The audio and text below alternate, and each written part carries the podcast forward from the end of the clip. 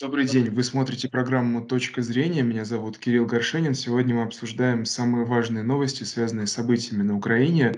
Сегодня у нас в гостях эксперт Международного института гуманитарно-политических исследований Владимир Брутер. Владимир Ильич, здравствуйте. Спасибо большое, что к нам пришли сегодня. Хочу эм, задать вам вопрос относительно, наверное, самой важной сегодняшней новости. Вот 14 марта понедельник должен состояться новый раунд российско-украинских переговоров, в этот раз в онлайн-формате. Предыдущие раунды переговоров э, успехов особых не принесли. Как вы считаете, есть ли какие-то ожидания от э, вот этого тура? И почему так происходит сейчас? Почему переговоры не приносят результатов? Я бы сказал, что сегодня это уже не главная новость после обстрела э, Донецка. Все-таки это уже новость будет э, более цитируемой, в общем, на самом деле более трагичной, а поэтому переговоры уже отходят на второе место, если на второе. А, на мой взгляд, переговоры э, не могут принести никакого результата, э, за исключением неких, я бы так сказал, боковых вариантов. А, дело в том, что совершенно понятно, что если э, Зеленский подпишет отказ от Крыма и от ЛДНР, то это будет последним его решением как президента. А, совершенно а, понятно, что если Россия подпишет э, УК, подпишет э, подпишется под выводом войск, не получив стопроцентных гарантий, об этом сегодня говорил министр Лавров на встрече с министром иностранных дел Катара, э, получится так, что вся специальная военная операция э, как бы не принесла нужного результата. А позиции сторон не то чтобы э, принципиально противоположны, они не имеют между собой, кроме определенных вопросов типа гуманитарных коридоров, не имеют между собой достаточной э, зоны принятия компромисса. Что касается гуманитарных коридоров, мы видим, что они договорились уже практически две недели назад. Гуманитарные коридоры в сторону России не открыты. Причем отменяет их не член президентской команды, а вице-премьер э, Верещук, который заявляет, что сторону России она не откроет. Спрашивается, о чем и с кем договаривались. Если договаривались с Подоляком, который представляет администрацию, а он позиционирует себя как э, руководитель делегации в сущности, как представитель президента, по крайней мере, то выясняется, что они никаких решений не принимают. Сначала они договариваются, а потом какой-то человек, который как бы а, к переговорной стороне никакого отношения не имеет, отменяет эти решения. Поэтому я думаю, что переговоры будут э, касаться неких универсальных э, положений, типа гарантий в обмен на вывод, о чем говорил сегодня Слуцкий, с утра, и э, о том, что он как бы добавил, что это может быть необходимо, чтобы ООН проголосовала за эту резолюцию. На мой взгляд, все это о, от лукавого. А, никаких таких решений, которые были бы действенны, а, принять нельзя. А, это иллюзия или имитация. А, на самом деле речь идет, а, может идти только о капитуляции ВСУ, Э, и ВСУ как бы не, не является э, стороной конфликта, в сущности не является преследуемой организацией, она отправляется просто по домам. А это исходит из заявления России о том, что целью операции является денацификация. А ВСУ не является источником э, радикальной идеологии, и она является просто частью государства. А Россия не воюет с украинским государством.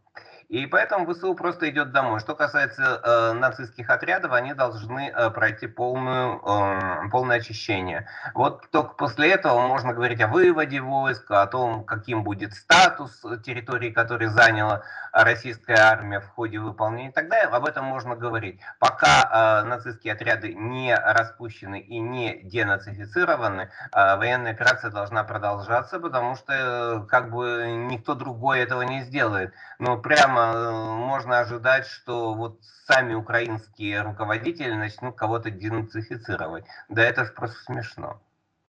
Владимир Ильич, позвольте уточнить один момент э, насчет цели операции. Э, из официальных заявлений, вот из того, что я видел, следует, что это все-таки не только денацификация, но и демилитаризация Украины. Вот если мы говорим про демилитаризацию, про удары по военным объектам, почему тогда ВСУ не является, ну, как минимум, косвенной стороной этого конфликта? а военные объекты и ВСУ являются сейчас сама по себе военная инфраструктура является законной целью в данном случае, а вот ВСУ нет, потому что ВСУ действует на основе призыва. То есть э, призывники не могут в данном случае э, отвечать э, за тех, кто их послал. А поэтому, на мой взгляд, ВСУ, и об этом тоже говорилось, может просто в какой-то момент сдать оружие и идти по домам. Никто из этих людей не будет преследоваться ни в каком виде. Я именно это имел в виду, а не объекты военной инфраструктуры, которые могут использоваться против России. В данном случае это следует разделить. Хорошо, понял вас. Э, очень хочу поговорить относительно санкций. Вот э, председатель Евросовета Шарль Мишель заявил о том, что у ЕС в запасе есть еще санкции против России. Он отметил, что первые санкции, введенные из специальной военной операции, были подготовлены с минимальным ущербом для Европы, и ЕС готов еще больше ужесточать антироссийские санкции, однако не уточнил, о чем конкретно идет речь. Вот на ваш взгляд, куда еще дальше, что еще могут предпринять против России, чтобы как-то ее угнетать экономически? Сегодня они вводят запрет на импорт металлургии, они могут ввести запрет на импорт э, нефти, запрет на импорт газа, собственно, куда двигаться понятно. А вопрос в том, что эти санкции э, в определенные моменты превращаются в простое воровство когда э, у России забирают э, или э, отказывают в доступе к российским же деньгам, это не санкции, это кража. Запад должен понимать, что он ведет не просто санкции, да, ну, на самом деле не хотите покупать нефть газ, металл, ну, это ваше дело, а Запад занимается принципиальным воровством.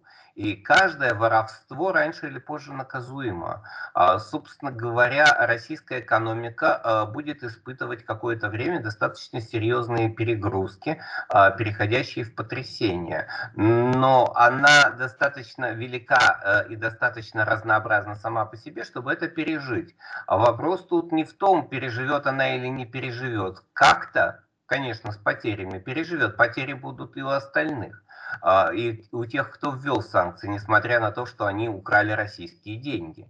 А вопрос в том, что задача России заключается в том, чтобы ни в коем случае не позволять этим людям и вернуться в положение до санкций после того, как Россия к ним приспособится. И после того, как они по каким-то причинам скажут, что теперь мы готовы вернуться. Нет, никакого возвращения, никаких, э, никакого импорта в Россию из Запада, кроме технологий, быть больше не может. Технологии, пожалуйста. А, новая техника, пожалуйста. А, Все остальное нет.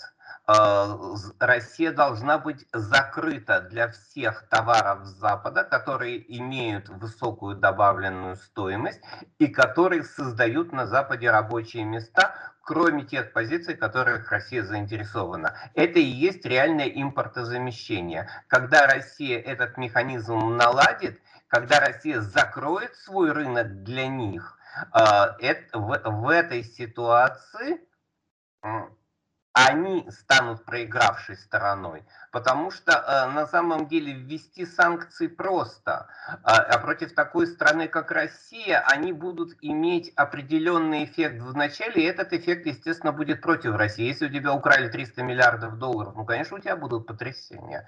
Вопрос в том, что санкции имеют и долговременный эффект. И так же, как с э, экспортом продукции сельского хозяйства, они будут иметь обратный эффект для Запада, но не сразу. И наша задача заключается в том, чтобы этот момент реализовать. Если мы им заблокируем Россию как покупателя, то через полтора-два года э, мы увидим и, я думаю, почувствуем, что то эти санкции для них контрэффективны. Но для этого нужно полтора-два года прожить, прожить скорее с проблемами, чем без, И главное, не нужно размениваться на мелочи. Не нужно говорить им, о, а мы ждем, что вы вернетесь. Нет, мы не ждем, что вы вернетесь. Мы ждем, что вы уйдете, и желательно навсегда. А, наши пути расходятся, и мы не собираемся с вами дружить, не собираемся общаться, как обычно, и даже не собираемся с вами вести дела. Мы хотим, чтобы вы отдали наши деньги, это первое. А второе, мы хотим, чтобы вы а, разрешали торговлю, тогда, когда нам это выгодно. Если вам не выгодно с нами торговать, не торгуйте. Э, вообще, можете вообще запретить, но мы на этом не настаиваем. Мы готовы продавать вам энергоносители в каком-то количестве, пожалуйста. Э, не хотите покупать, не будем продавать. Но у вас мы ничего покупать лишнего не будем. И все экспортные, экспортно-импортные контракты с этого момента должны проходить через правительство, через разрешение правительства, если они превышают определенную сумму. Там до какой-то минимальной суммы. Это не обязательно, конечно, это может быть просто мелкий бизнес, и на него не нужно обращать особого внимания. А вот все, что касается э, серьезных больших контрактов, они должны проходить через правительство. Э, да, вот я сейчас озвучу мнение, можете согласиться или не согласиться. Очень хочу узнать, что думаете по этому поводу. Эксперты считают некоторые, что Россия с точки зрения импорта замещения не была готова к этой ситуации. И, собственно, э, в связи с этим сейчас у нас такие сильные экономические потрясения. Вот почему так? У нас э, с 2014 года, в принципе, этот курс на импортозамещение, он был понятен. Было понятно, что нужно как-то что-то организовывать, чтобы становиться более независимыми от Запада. И, ну, собственно, когда решение о начале специальной военной операции принималось, тоже как-то это можно было рассчитать. Вот почему так произошло, почему мы оказались не готовыми, хотя понимали, что это, то есть это не стало неожиданностью, что такие санкции будут э, введены. Вот так работает государственная партия. Он работает медленно, неповоротливо, а часто и неохотно. Я пять лет назад говорил, что не надо строить Северный поток-2. Никто, естественно, к этому не прислушивается. Э, ну, да, и я не имею в виду ко мне, ко мне можно не прислушиваться, я имею в виду к позиции. А на самом деле, вместо того, чтобы планово сокращать торговлю с Западом, мы ее э, планово расширяли. Очевидно, при этом э, давали понять, что мы э, всегда будем за нормальные отношения. Но это ошибочная позиция, потому что они за нормальные отношения не были. Убеждать всех э, в том, что у тебя хорошие намерения можно и нужно, но нужно знать намерения и второй стороны. А они были негативными для нас. Поэтому, собственно, это политическая часть того, что вы спросили. Россия пыталась объяснить Западу, что Запад должен пойти России навстречу. Ну, давай, мы говорим, что мы не готовы к э, импортозамещению, правильно. А вопрос в том, что еще в декабре Россия пыталась и тщательно пыталась договориться о неких правилах игры. Э, она рассчитывала на то, что она будет понята, а не готовилась к специальной военной операции как таковой. Да, вот заключительный мой вопрос относительно этой темы. А, насколько у нас высока степень интегрированности экономик Запада и России друг в друга, и насколько мы действительно сможем существовать вот э, хотя бы частично автономно с экономической точки зрения от западных стран? Ну, автономно никто не существует, но для этого существуют и Индия, и Китай, и Бразилия, которые являются крупнейшими экономиками мира. А, собственно, надо искать шансы. А, Кирилл, я на ваш вопрос отвечу очень просто. А, в течение длительного времени Россия закупала кофе для переработки не в Латинской Америке и не в Африке, а у немецких дилеров. Ну, собственно говоря, это тоже показатель. На самом деле нужно искать свои шансы, нужно уметь работать на новых рынках, нужно уметь с ними находить общий язык, создавать э, определенную инфраструктуру, которая позволит и им что-то закупать на российском рынке. Искать, э, когда э, Дмитрий Медведев был президентом, он говорил об он говорил о снижении зависимости от доллара и создании механизма для торговли в рублях на зарубежных рынках. Знаете, сколько прошло лет? И много для этого сделано ли? На мой взгляд, лет прошло много, а сделано мало ли. Вот это надо было делать раньше, а не делали и, и из-за политической позиции, и из-за медлительности, неповоротливости бюрократии, и из-за того, что многим крупным промышленным компаниям, в том числе экспортно ориентированным, было это невыгодно. А, собственно, все это мы видим, и теперь много из этого приходится делать в авральном порядке. А, лучше бы это было сделано раньше, и э, было понятно, что это надо делать раньше. Тогда э, эффект был бы гораздо меньше. А теперь э, он такой, какой он есть. Он э, серьезный, но не смертельный. Э, как бы главное здесь это не размениваться на мелочи, не идти э, на поводу у западных предложений и объяснять им подробно, что ситуация ими проиграна, потому что с нашей стороны возврата к предыдущему не будет. Не будет транзита газа через Украину через какое-то время, не будет э, экспорта э, энергоносителей по э, фиксированным долговременным ценам, если цены будут спотовыми, э, не, не будет э, ничего ничего того, что дает им комфортную ситуацию. Мы из комфортной для них ситуации выходим и выходим окончательно. Дальше, в зависимости от того, как вы поведете себя, а если будете себя вести вменяемо, мы можем сохранить нормальные соседские отношения. Мы не собираемся э, стрелять э, от э, бедра. Ну, не входит это в наши планы. Но если вы будете постоянно а, и агрессивно себя вести, в том числе пытаться постоянно красть наши активы и наши деньги, то, естественно, никакой э, позитивной реакции со стороны России Запад не встретит. Да, э, вот переходя к следующей теме, Петр Толстой, вице-спикер Госдумы, сообщил о том, что уже готовится третий антисанкционный пакет мер, да, то есть ответные санкции. Толстой ответил, что он будет интересным, тоже уточнений нет. Вот что это могут быть за санкции? Я тоже возвращаясь к тому, о чем мы только что говорили, э, могут ли это быть санкции в энергетической сфере, потому что есть у нас отопительный сезон скоро, и в целом э, экономика Европы, она все-таки зависит от э, наших энергетических энергоносителей, перестроиться ей, э, как она сама, как страна Европы признается, пока что сложно. Что может быть в этом э, пакете мер и может ли это быть э, что-то связанное с энергетикой? Я думаю, что энергетика обязательно должна в этом присутствовать, но не как факт, а как опция. А в зависимости от э, давления на Россию, Россия должна предупредить что если давление хотя бы от нынешнего момента увеличится на 10%, э, Россия срочно остановит экспорт газа и срочно остановит экспорт нефти. А, вот как вы будете, ну, нефть, э, поскольку нефть продается через аукционы, через э, биржу, а, вполне возможно, что к нефти прямо это отношение может и не иметь, но тем не менее. А, что касается газа, э, Россия остановит экспорт газа и будет считать, что эта остановка законна, поскольку происходит в условиях принуждения, в условиях фактического объявления экономической войны по отношению к России. А все остальное остальное мы будем считать, когда все это закончится.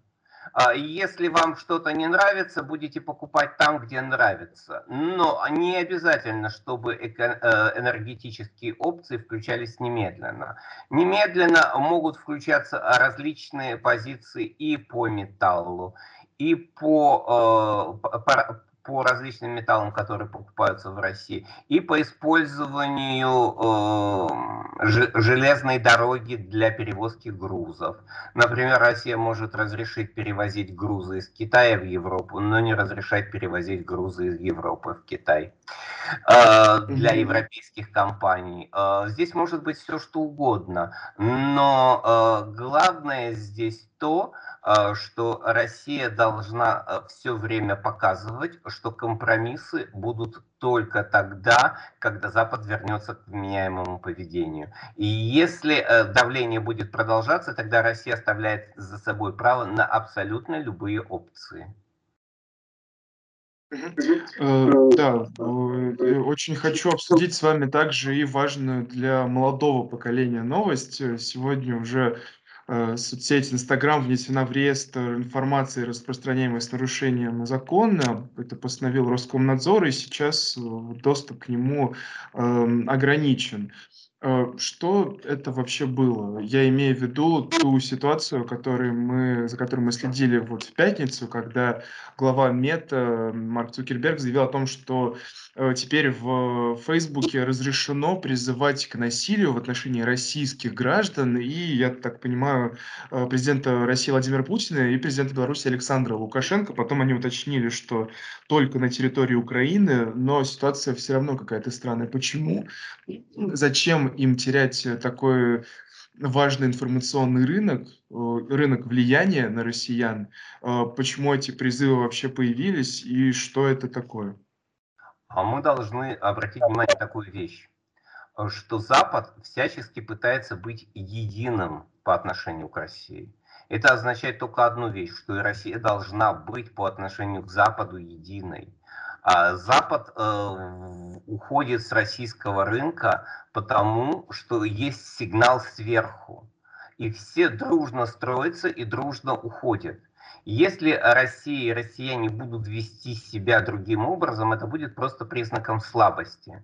А что касается э, hate speech, а hate speech э, идет оттуда постоянно, просто э, в более мелких дозах он нам менее заметен это и отношение э, к структурам, и э, в том числе к российским обществам соотечественникам, а, к российской церкви, к российскому бизнесу. Ну, достаточно вспомнить историю с Абрамовичем и Челси. Абрамович зачем перед Англией-то виноват? Э, да, в общем, никак не виноват, наоборот, был лоялен на 125%, если не на 150%.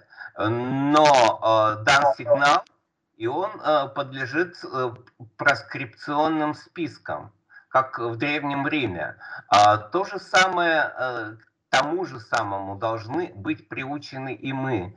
Э, когда речь идет о таких э, опциях, как э, война, пусть в данном случае она очень холодная, я надеюсь, такое и останется, и в значительной степени экономическая, психологическая и политическая, россияне должны понимать, что они находятся по определенную линию границы они, у них нет опции выбирать, с кем они в данный момент.